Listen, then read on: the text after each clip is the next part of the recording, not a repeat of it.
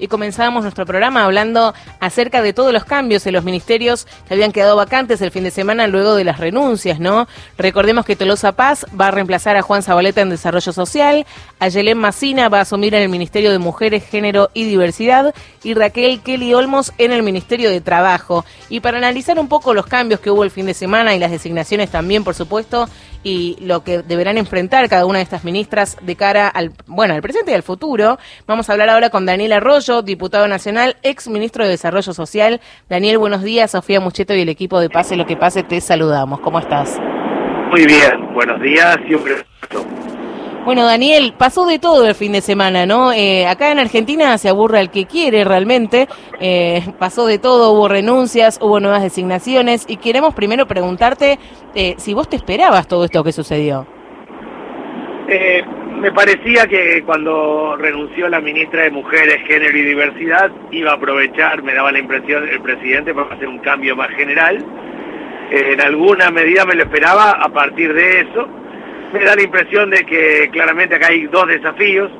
Uno es estabilizar el precio de los alimentos. Hoy la mejor política social es regular la canasta básica de alimentos y el otro es mejorar los ingresos. Y tengo la impresión de que la tarea de, de las nuevas ministras va a tener que ver con eso, tanto en lo que tiene que ver con el trabajo formal, con los sindicatos, con la mejora en lo que hacen las paritarias, como con los planes sociales y toda la protesta que tiene que ver con aquellos que no llegan a fin de mes, que tienen trabajo informal.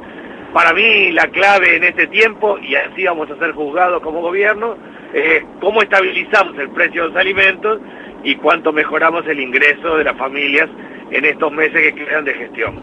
Daniel, en la etapa del diario Clarín de hoy publicaron que las decisiones de Alberto Fernández no fueron consultadas eh, ni debatidas con Cristina Fernández de Kirchner. ¿Vos crees que esto realmente fue así? La verdad que no lo sé. Tengo la impresión de que el presidente entendía que, los ministros que salían formaban parte de, su, su órbita así que puede ser así, la verdad que no lo sé. Lo que tengo claro es que estamos hablando de, casi algo natural, eh, eh, estamos hablando de la última etapa de gobierno, queda un poquito más de un año, los recambios de gabinete son algo natural, sobre todo en la última etapa de gobierno. No, sé si ha consultado o no, pero sí me queda claro que, que han salido un conjunto de ministros que eran como muy cercanos a Alberto y que seguramente buscó un recambio de la misma característica.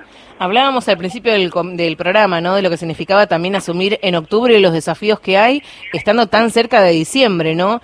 Y por ejemplo, todo lo que deberá enfrentar o encarar, mejor dicho, Tolosa Paz y vos que sos ex ministro de Desarrollo Social, quizá me podés dar un, un panorama, ¿no? Algo de lo que nos preguntan mucho aquí en el programa los oyentes es acerca del bono.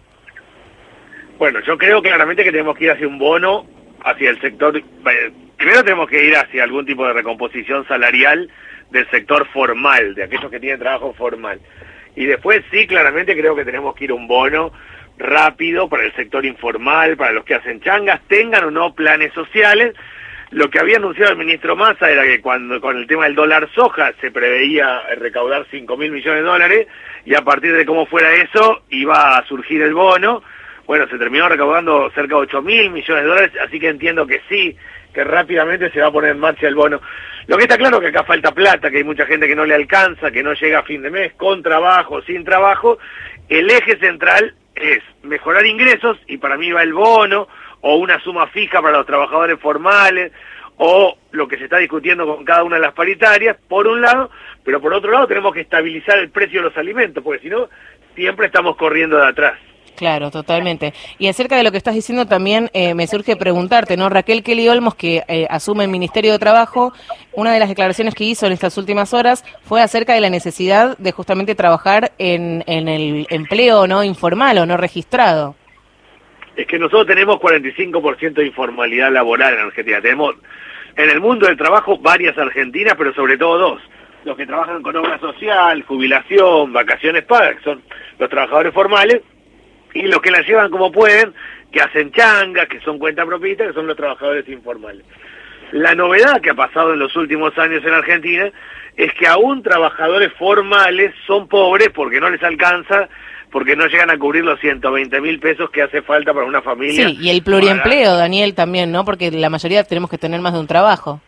Eh, en realidad, exactamente. Lo que hay es sobreempleo y desempleo. Sobreempleo, es decir, uno tiene varios laburos, la va llevando en un lado, en el otro, entre todo va, va, va logrando hacerlo, y la gente que trabaja menos horas de, de las que quisiera.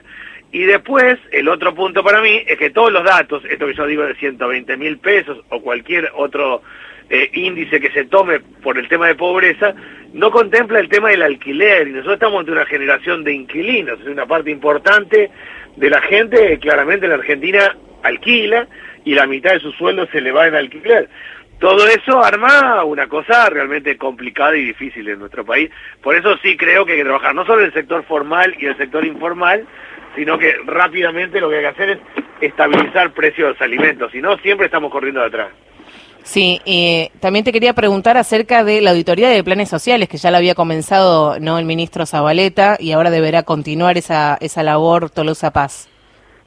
Sí, e, eso eh, fue haciéndose por provincias, en algunas provincias y en algunos municipios del conurbano se fue poniendo en marcha.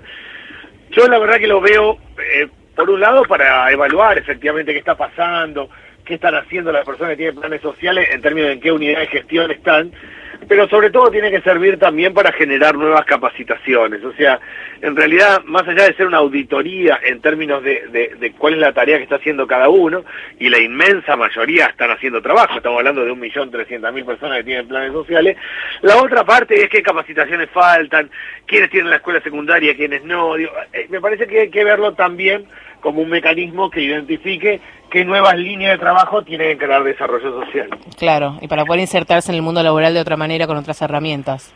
Sí, en un contexto donde hoy sí hay un instrumento y es que la persona que tiene un plan social, si toma un trabajo en blanco, sigue durante 12 meses con el plan social y además tiene el trabajo en blanco las dos cosas a la vez, esto genera un puente.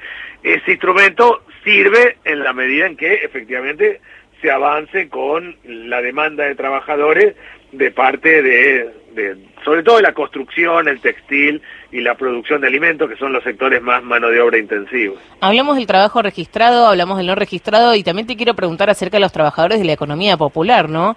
Eh, Juan Grabois eh, y el Frente Patria Grande siguen exigiendo el salario básico universal. ¿Eso lo ves como posible en algún momento?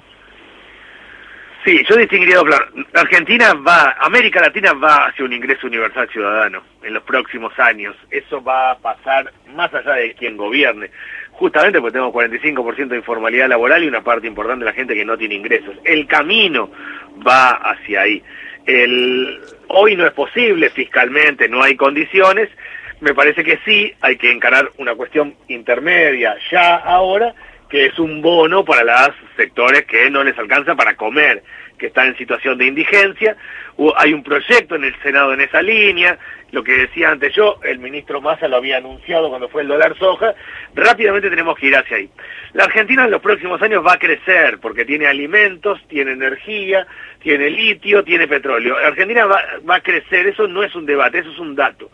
El debate es cuántos va a haber adentro y cuántos afuera, es cuántos de los 47 millones de argentinos van a estar adentro y cuántos van a estar afuera. Ese debate, para mí, requiere de instrumentos como el ingreso universal ciudadano y otros mecanismos que hay que debatir para adelante. Hoy no es posible hacerlo fiscalmente, pero yo sí o sí creo que tenemos que ir un bono para compensar a los que no les alcanza para comer.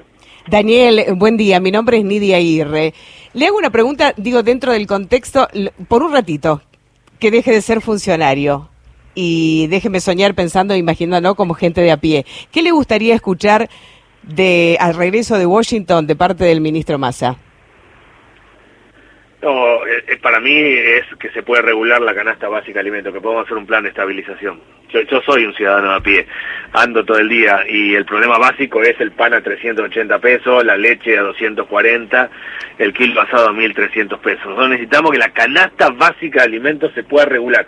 No hablo de los precios de Argentina ni de los alimentos, sino la canasta básica es en esencia lo que toda la familia compramos en el almacén, en el supermercado. Eso es lo que nos da certeza. Si nosotros sabemos cuánto salen las cosas, con cuánto llegamos a fin de mes, con cuánto vamos al almacén del supermercado, empezamos a acomodar. Eso, que para mí es un plan de estabilización, o por lo menos la regulación de la canasta básica, es lo que creo que tenemos que hacer rápidamente. Gracias. Bueno, Daniel, te agradecemos mucho por haber estado en Pase lo que pase. Gracias a ustedes y buenos días.